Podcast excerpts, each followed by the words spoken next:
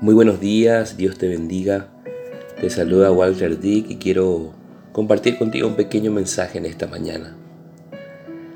Pablo, por liberar a una mujer de un espíritu de adivinación, juntamente con Silas fue arrastrado hasta la plaza ante las autoridades. Entonces la multitud se amotinó contra Pablo y Silas y los magistrados mandaron que les arrancaran la ropa y los azotaran. Después de darles muchos golpes, los echaron en la cárcel y ordenaron al carcelero que los custodiara con la mayor seguridad. Al recibir tal orden, éste los metió en el calabozo interior y les sujetó los pies con el cepo. A eso de la medianoche, Pablo y Silas se pusieron a orar y cantar himnos a Dios, y los otros presos lo escuchaban. De repente se produjo un terremoto tan fuerte que la cárcel se estremeció hasta sus cimientos. Al instante se abrieron todas las puertas y a los presos se les soltaron las cadenas. La vida generalmente está llena de injusticias de las cuales no nos podemos librar. Muchas veces, al igual que estos hombres, podemos estar pasando por momentos difíciles por situaciones adversas, llevando dolor y tristeza, siendo golpeado por los demás, pensando rendirnos y dejarlo todo. Pero cuando leemos esta historia vemos que Pablo y Silas estaban viviendo un tiempo de dificultad y en vez de quejarse y dejarse vencer, se pusieron a orar y cantar a Dios. Orar y alabar a Dios tiene tanto poder que al final de la historia dice que se produjo un terremoto hasta el punto que las cadenas se soltaron. Cuando la aflicción, la angustia y el dolor lleguen, aprendamos de estos dos siervos y comencemos a orar y a alabar. Ante la crisis financiera, matrimonial, ante la pérdida de un ser querido, ante alguna enfermedad, cuando la carga que nos aplasta, tenemos una alternativa gloriosa, orar y alabar a Dios. Orar y alabar al que tiene el absoluto control de las circunstancias y de nuestra vida.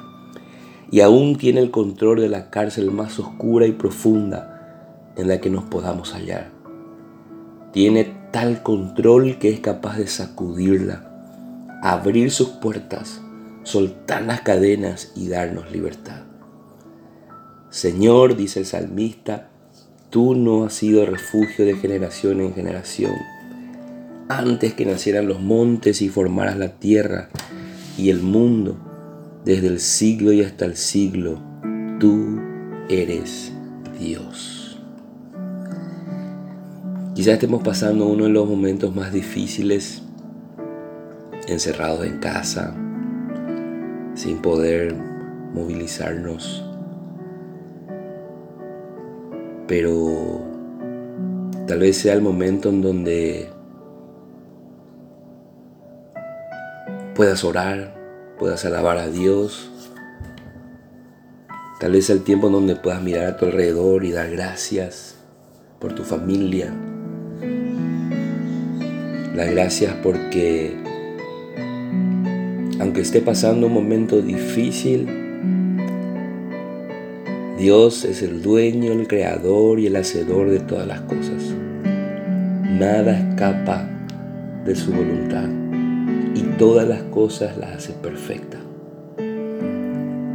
Sea cual sea tu circunstancia en esta mañana, te animo a que ores, hables con Dios y alabes su nombre por lo que Él es, por su grandeza, por su misericordia, porque un día entregó a su único hijo, lo más precioso, lo más valioso que tenía para morir en una cruz por amor a ti. Señor, en esta mañana te damos gracias por tu presencia.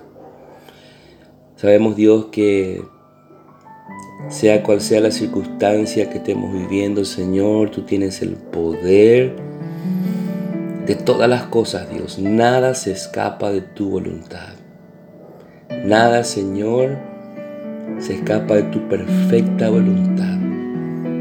Ayúdanos en este tiempo a alabarte, a gozarnos en tu presencia, a comunicarnos más contigo, a conocerte más, Señor. Te pido que bendiga a cada persona que está escuchando este audio.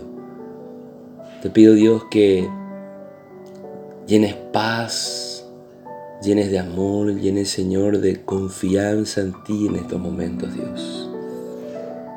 Te pido que tu presencia nos llene, nos visite de una manera especial en estos momentos. Bendigo cada vida, cada corazón que esté escuchando este audio que tu presencia los llene de una forma muy especial. Te damos gracias en el nombre de Jesús. Amén y amén.